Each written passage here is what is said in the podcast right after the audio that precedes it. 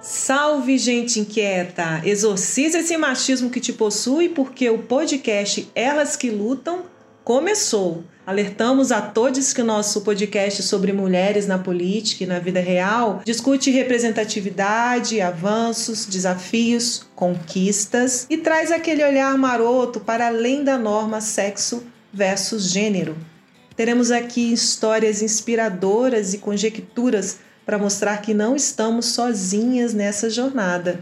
Meu nome é Mônica Olles. E eu sou a Rosiane Nascimento. Pois é, Mônica, hoje vai ter falação das boas, do jeito que o machismo não gosta. E vai dizer que vocês não conhecem aquele velho estereótipo da mulher tagarela, confusa, que é mais uma obra do patriarcado para nos silenciar. E por falar em silenciamentos, nosso assunto hoje é mulheres na política. Veja você que desde a antiguidade clássica, o parlamento é esse espaço do falar, do expressar-se, mas nem lá naqueles tempos, digamos que burlescos, a voz feminina era ouvida. Mulher não falava na ágora. Ô lugarzinho para ter macho. E logo de cara eu já quero citar uma frase célebre da ex-presidente do Chile, a Michelle Bachelet, que sintetiza o efeito das mulheres na política. Aspas. Uma mulher na política muda a mulher. Muitas mulheres na política muda a política. As histórias que conhecemos nos levam levam a crer, Mônica, que as mulheres que desafiam essas velhas práticas de poder estão causando uma transformação individual e coletiva. Aqui no Brasil,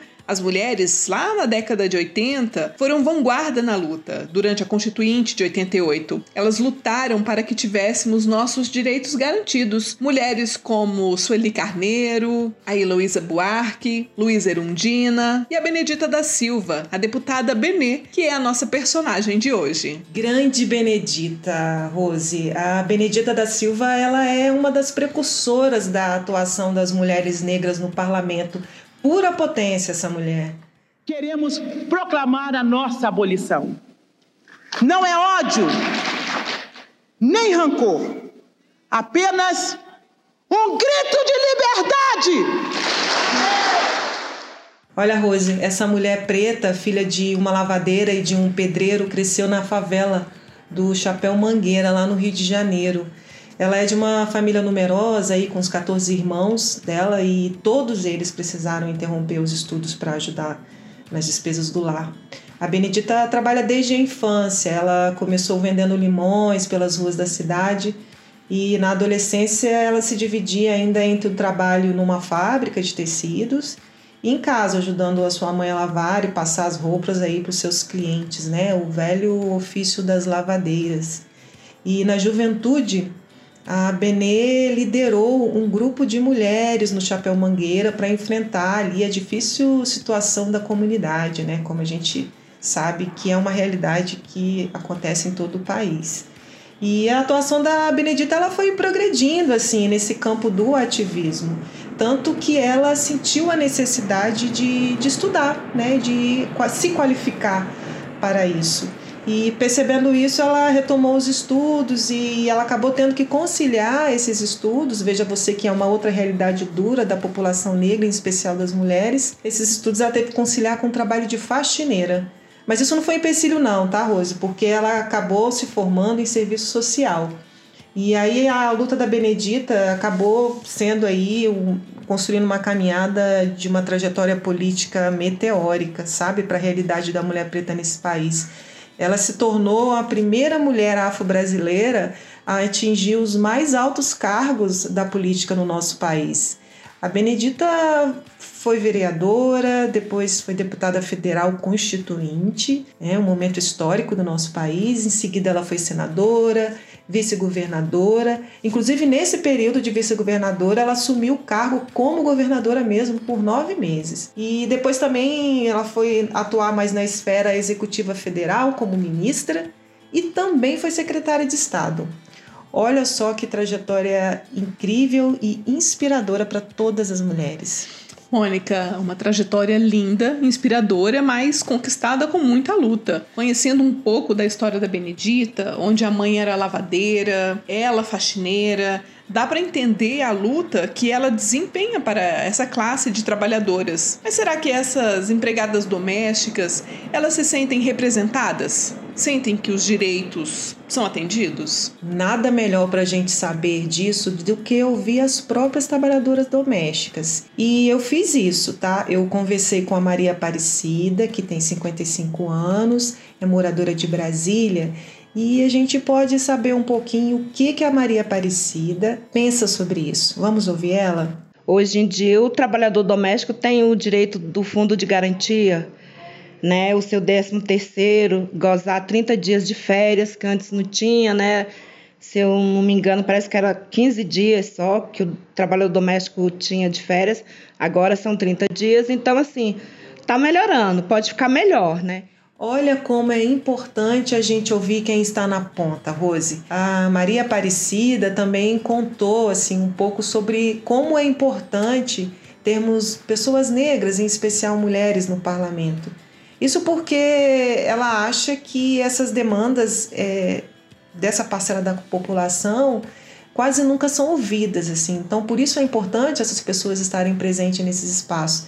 E a Cida fala, reconhece essa função e fala um pouquinho para gente. Faz toda a diferença ter uma mulher negra, né, no parlamento. Eu acho muito importante para toda a classe negra do nosso país. É importante ter uma pessoa negra representando todos nós. Eu acho válido ela lutar. Aí, Mônica, eu fico me perguntando como é ser uma mulher negra na política institucional. Vamos ouvir o que a Benedita diz sobre isso? nós sabemos que as coisas ficam bem difíceis para as mulheres, principalmente para a mulher negra. E essa mulher negra no parlamento, ela tem que enfrentar e ter muita coragem, porque em geral se procura com essa coisa do branqueamento é dar um branqueamento na sua postura, no seu discurso e tem que se impor para que a gente possa levantar principalmente a bandeira da mulher negra. Nós vivemos num país onde temos o preconceito, temos o racismo e temos o machismo. Então, no universo majoritariamente masculino, você vai encontrar esses enfrentamentos. Pois é, Rose, olha que a Benedita traz um, uma questão aí muito estratégica, né? Assim, que é a chegada da mulher no parlamento, né? E como essa chegada acontece? A gente sabe que hoje uma, uma necessidade assim para se disputar uma eleição em pé de igualdade e conseguir ser eleita é o fundo de recursos, né? O fundo partidário e a gente sabe que o tempo de TV também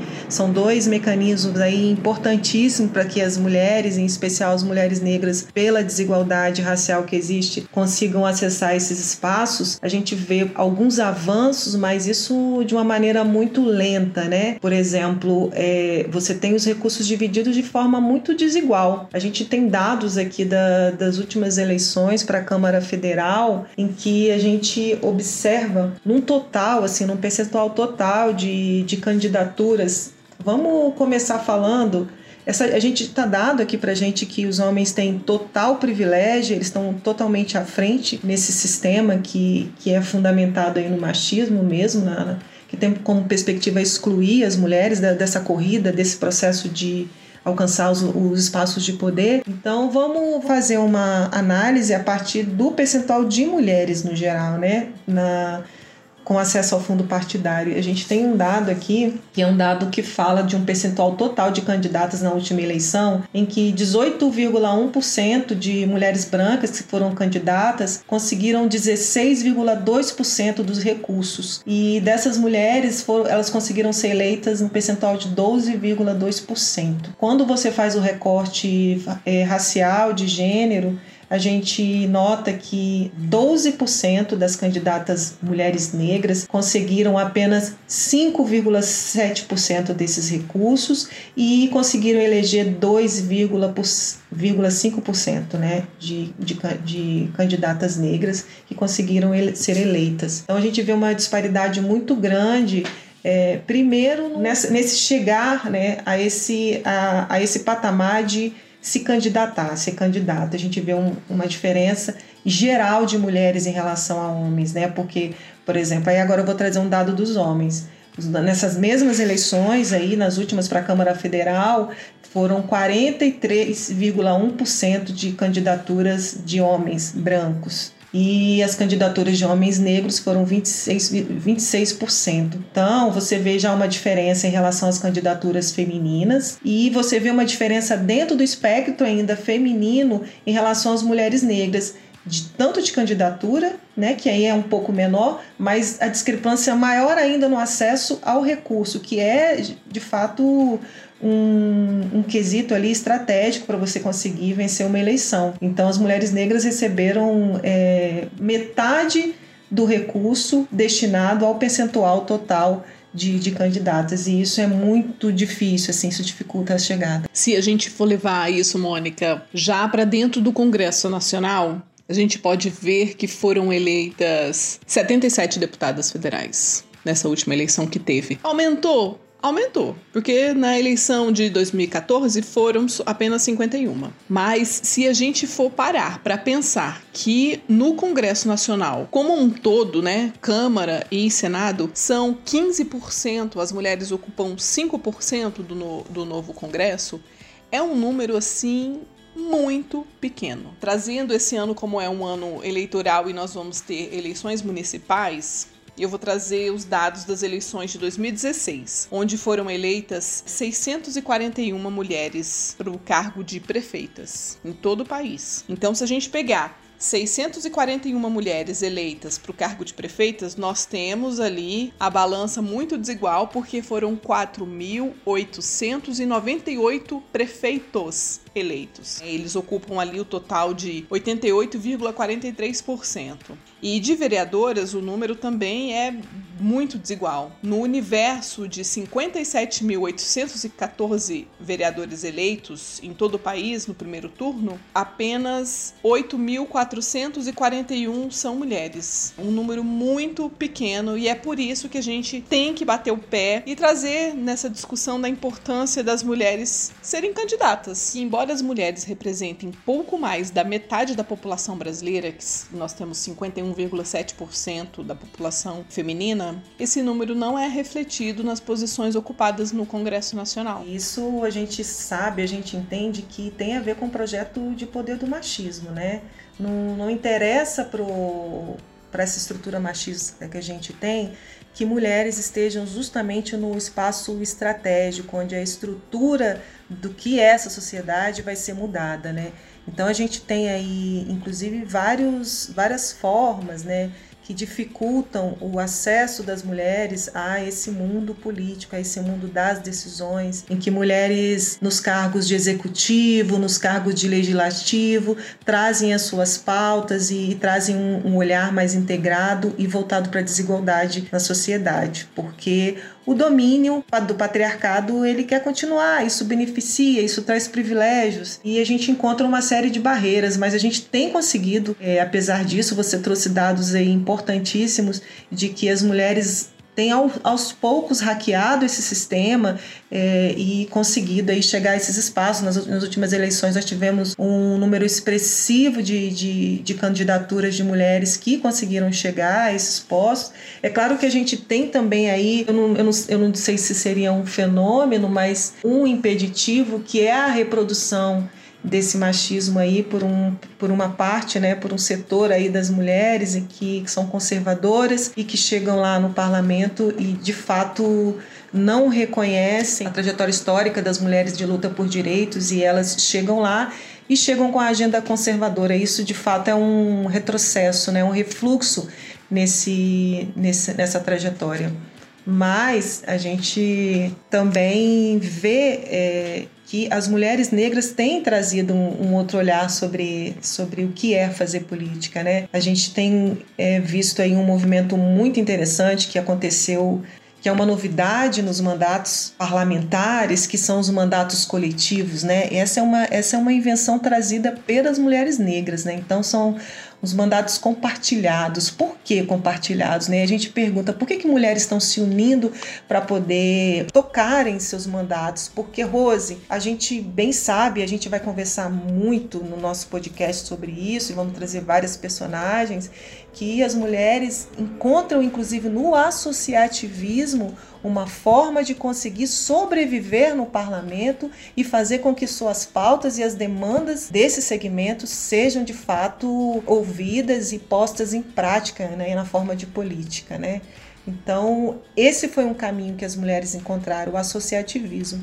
E essa é a novidade trazida justamente pela, pela chegada das mulheres negras. Nada melhor do que a gente trazer essa discussão para o campo do, dos números, né? Como você já trouxe aí, eu queria trazer também o dado referente às parlamentares autodeclaradas pretas e pardas, né? Que hoje estão nos representando lá. Então a gente tem aí hoje o percentual de 2,36% dessas parlamentares negras aí que são autodeclaradas pretas ou pardas. Então a gente vê aí uma discrepância muito grande quando a gente passa por esse atravessamento pensamento racial, né, de representação no parlamento. E aí a gente também encontra aí dos 513 parlamentares da Câmara dos Deputados, por exemplo, 2,5% são mulheres pretas ou pardas. Então a gente tem a somatória das duas casas e a gente tem especificamente na Câmara esse percentual que totaliza aí 13 deputadas. Tá? E no Senado o número ainda é mais preocupante, assim, é ainda menor. A gente tem 1,2% de representação dessas mulheres no recorte racial, que no caso aí é a senadora Elisiane Gama, que é autodeclarada parda.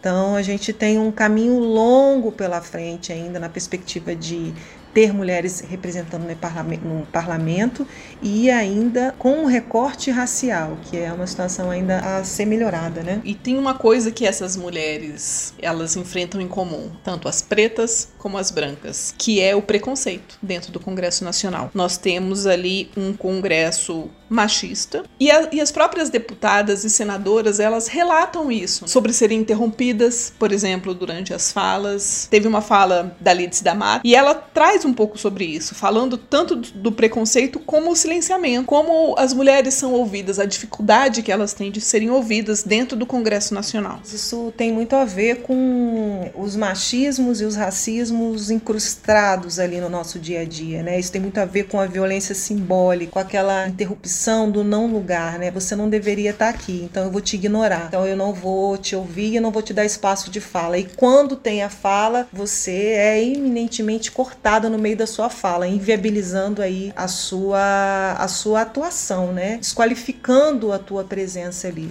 E de fato a Lidice, que está há muito tempo nesse, nesse espaço, ela, ela traz isso e a gente conversou com outros parlamentares que também trazem essa questão. Quando uma deputada vai pedir para falar, demora mais, quando os homens falam olhando para si, né? Uhum. quando é, no Senado recentemente nós fizemos uma ação de mulher para levar uma pauta das mulheres que tinha sido aprovada na Câmara e o presidente, em comum acordo com os líderes, tinha uma outra pauta. Nós ficamos na frente, todas as mulheres pedindo pela ordem, tentando falar, e eles ignoravam, passavam para os homens para poder garantir a pauta que tinham combinado antes e não incluir a pauta das mulheres. O preconceito é, num parlamento como esse, que em tese é, estamos iguais, né, que chegaram aqui pelo voto, ele não se dá um dizendo assim, é, você é isso. Ele se dá de uma forma sutil. Velada, né? Velada, né? E se dá, e, e esta casa é extremamente machista. A Câmara não, não, não é machista com as deputadas. É machista com todas as mulheres que, que andam nessa casa né, que frequenta a casa, nas relações com a, os funcionários, nas relações com. Não é esta casa só. Eu me refiro ao Congresso Nacional, quando eu digo esta casa. A Câmara e o Senado Federal. A instituição da política do Brasil. A política é um espaço extremamente masculino. E Rose, é desse jeito. Colocou o pé na política, independente da esfera, independente se é no órgão do executivo, se é no legislativo, colocou o pé na política, nos espaços de poder, naqueles espaços em que a gente faz a, o machismo estremecer e ter medo de perder o seu privilégio, eles reclamam. Então foi assim, inclusive, com a Marielle, quando ela chegou no seu primeiro mandato na Câmara de Vereadores lá do Rio de Janeiro. É, essa foi uma das principais queixas dela e ela, inclusive, objeto aí de um discurso muito bonito que a Marielle fez no 8 de março na Câmara, em que ela incisivamente diz que não aceitaria ser interrompida. Vamos ouvir. Não serei interrompida, não aturo o interrompimento dos vereadores desta casa, não aturarei de um cidadão que vem aqui e não sabe ouvir a posição de uma mulher eleita, presidente da Comissão da Mulher dessa casa. Veja só como que o corpo feminino incomoda incomoda um corpo feminino incomoda muita gente, um corpo feminino preto incomoda muito mais. E olha, esse vai ser o tema da nossa, do nosso próximo episódio. A gente vai falar de como, justamente por essa rejeição é, que existe do patriarcado e a, a nossa presença nos espaços do poder, a gente vai falar como que por conta disso, é mais importante ainda que nós estejamos nos espaços de poder e como que o nosso corpo é lido, como que ele é recebido por esse espaço de poder criado e pensado, feito pelos homens, né? A gente vai conversar com a Benedita, ela vai falar sobre a hipersexualização do, dos corpos das mulheres nesses espaços no nosso próximo episódio. O que a cultura colocou na cabeça dos homens, né? Da disponibilidade sexual da mulher negra. Então era saber quem é que ia sair com a Benedita.